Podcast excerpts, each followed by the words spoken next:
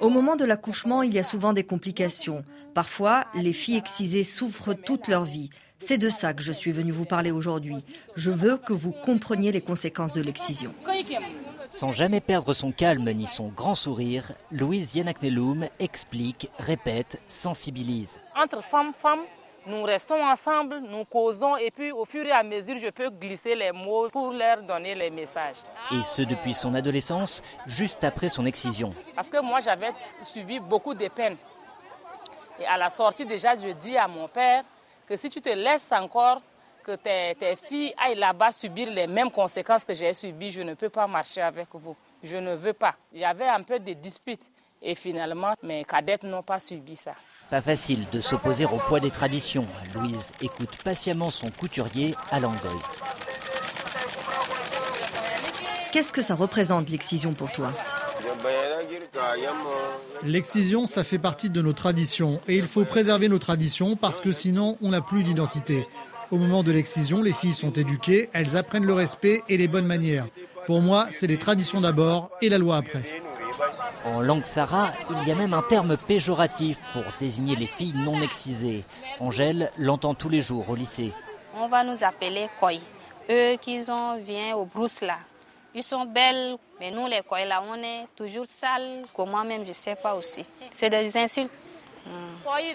C'est un nibou, en français c'est un nibou. C'est pas une personne. On te qualifie à un oiseau. Donc tu n'as pas ta place parmi les gens au village. L'excision représente le passage à l'âge adulte et pousse donc les jeunes filles à se marier tôt, tomber enceintes et abandonner leurs études, selon Louise. Solange, élève de quatrième et déjà maman, n'est pas convaincue car chez les Sarah, la pratique est indissociable du yondo, le très secret rituel initiatique des hommes.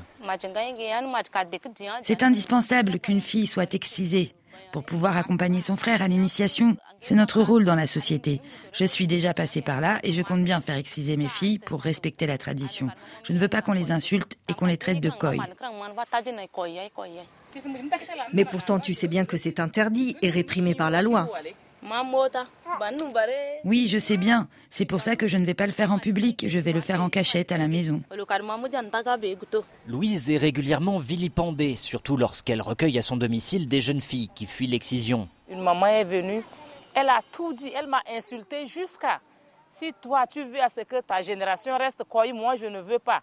Donc donne-moi mon enfant. Elle m'agressait aussi. Elle dit que je cherche trop de problèmes. Pourquoi les enfants d'autrui viennent dans la concession et tu les accueilles Pourquoi? Je dis c'est mon travail. Malgré des années de sensibilisation, les résultats sont difficilement perceptibles. Mais Louise ne se décourage pas. Si c'est la mort qui m'emporte, peut-être je peux laisser. Mais tant que je vis encore, tant que j'ai encore la petite force pour parler, pour marcher, je dois continuer avec ça pour que les futures générations même peuvent aussi en copier quelque chose sur nous, les vieilles dames. Donc, euh, c'est ça qui me donne la force. Et reprend son bâton de pèlerin. Je suis fière de tout ça.